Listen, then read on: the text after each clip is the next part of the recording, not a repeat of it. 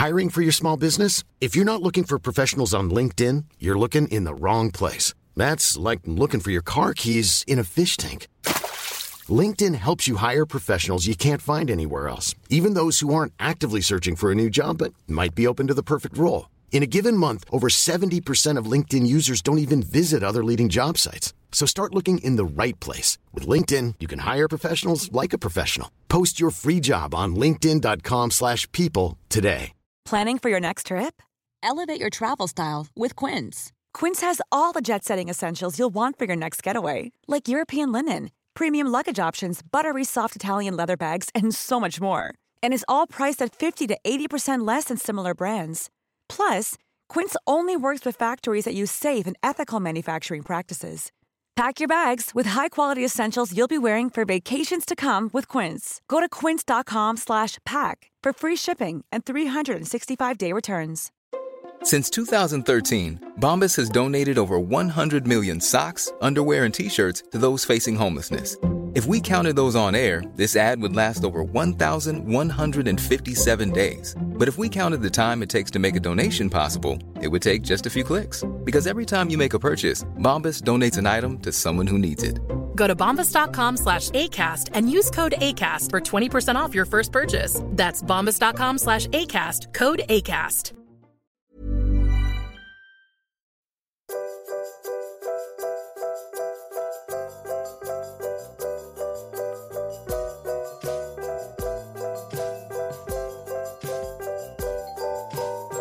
Hallo und herzlich willkommen zu einer neuen Folge von Auf ein Butterbier und Alberts Urenkel, eurem kleinen Adventskalender-Podcast.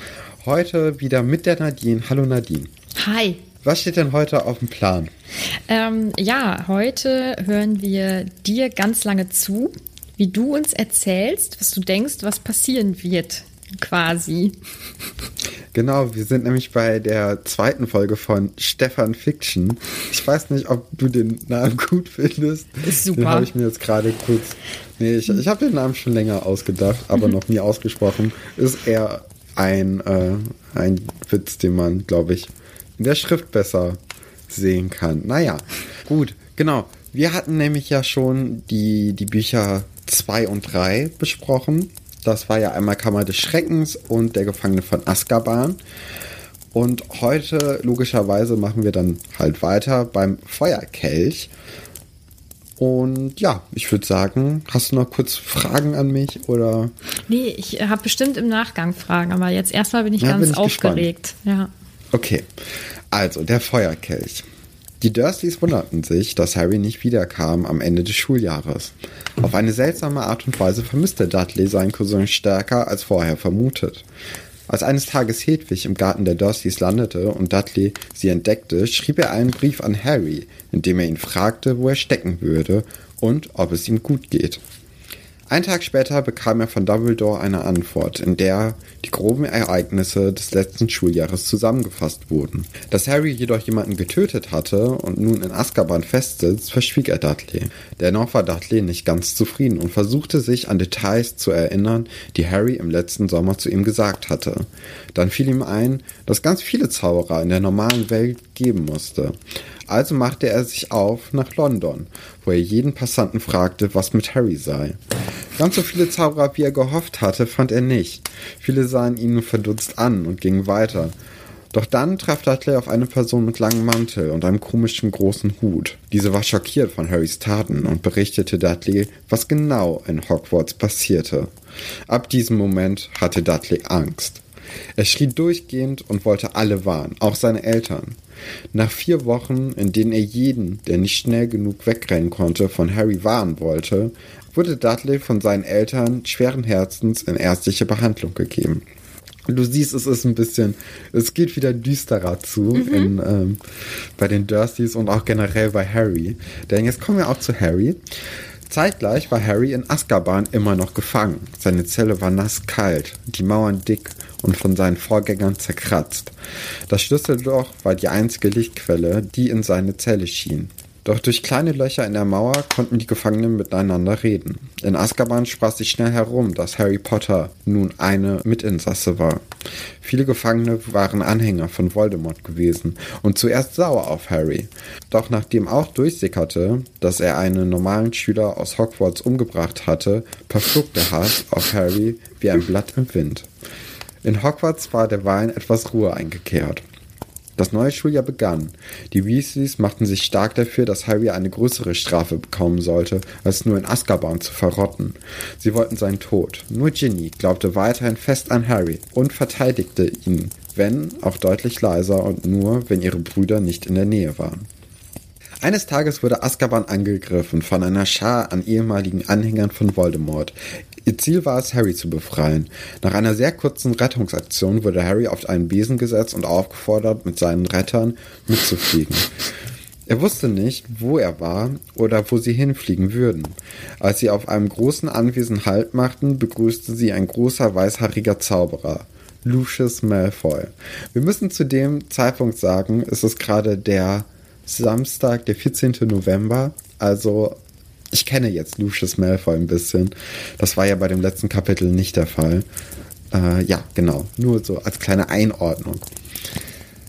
Wie sich herausstellte, war Lucius ein Fan von Harry geworden, nachdem er erfahren hatte, was der kleine Harry in den letzten beiden Jahren in Hogwarts getrieben hatte.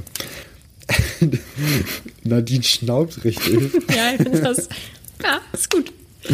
Er nahm Harry unter seine Fittiche und bildete ihm im Fach der dunklen Künste aus.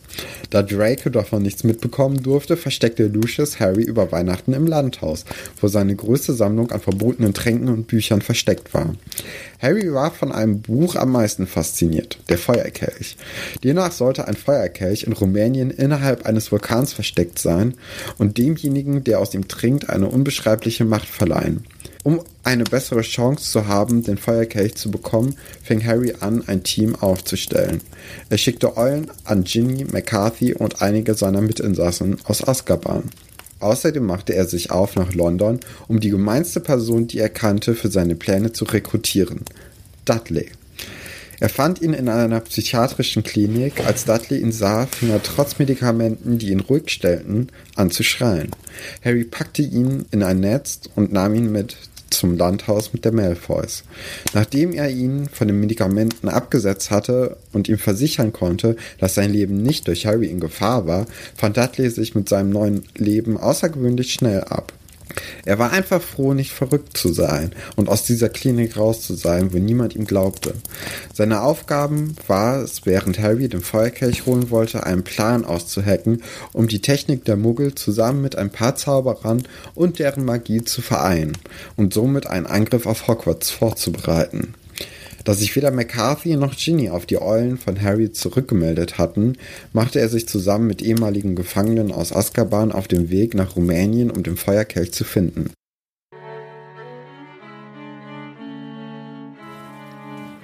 Unser heutiger Buchstabe ist T wie Tarnumhang. Lucius war währenddessen nicht angetan davon, dass ein Muggel in seinem Landhaus lebte und dort Zauberer von links nach rechts scheuchte. Jedoch war er von dem Potenzial der neuen Allianz überzeugt, nachdem sie erfolgreich eine Pistole so verzauberten, dass Kanonenkugeln damit abgefeuert wurden. Dudley war in seinem Element. In Rumänien suchte Harry und seine Mitläufer einen Vulkan nach dem anderen auf und suchten nach dem Feuerkelch. Durch die vielen Drachen fiel es ihnen ziemlich schwierig zu suchen. Um dies besser tun zu können, fingen sie an, Drachen erst zu betäuben. Als sie merkten, dass dies nur einige Minuten hielt, töteten sie sie. In einem erbitterten Endkampf mit den Drachen schlossen sich auch die Forscher der Drachen mit eben diesen zusammen und kämpften gemeinsam mit ihm gegen Harry und seine namenlosen Helfer. Auf beiden Seiten waren Verluste zu vermelden. Jedoch schaffte es Harry, den Kelch zu ergattern und zu fliehen. Drei seiner Leute starben durch die Drachen. Bei den Drachenforschern starben ebenfalls einige, darunter auch Charlie Weasley. Das war's. Ja, also zuallererst, mein Fazit ist, ich finde das gar nicht bedrückend und es ist sehr weihnachtlich. ja, okay. Das ist vielleicht, äh, ja, ja, das stimmt. Ähm, sehr weihnachtlich. Es kommt diese Stimmung auf, ne? Dieses gewisse Etwas. Ja, genau. Es ist ganz feierlich und gemütlich und so. Ist schön, ja. Ähm, dann, ich wollte dich ähm, mehrere Sachen fragen. Eine hat sich dann schon aufgeklärt. Ginny ist immer noch Team Harry offensichtlich. Also du glaubst an, Ja. an ihre Liebe, ne? Ja, also Ginny, vielleicht ist sie verzaubert, vielleicht ist es die Liebe, aber sie ist auf jeden Fall ähm, immer noch an Harry interessiert und kann das natürlich jetzt überhaupt nicht so, so richtig zeigen, weil alle Augen natürlich auf sie gerichtet sind in Hogwarts. Und ähm, naja, ihr Bruder ist ja auch gestorben durch ihn, deswegen hm, bisschen Wäre schwierig. schon doof irgendwie, ja. Aber ja, vielleicht gibt es ja sowas wie so einen Liebeszauber oder so, wo sie dann einfach nicht mehr widerstehen kann, ne?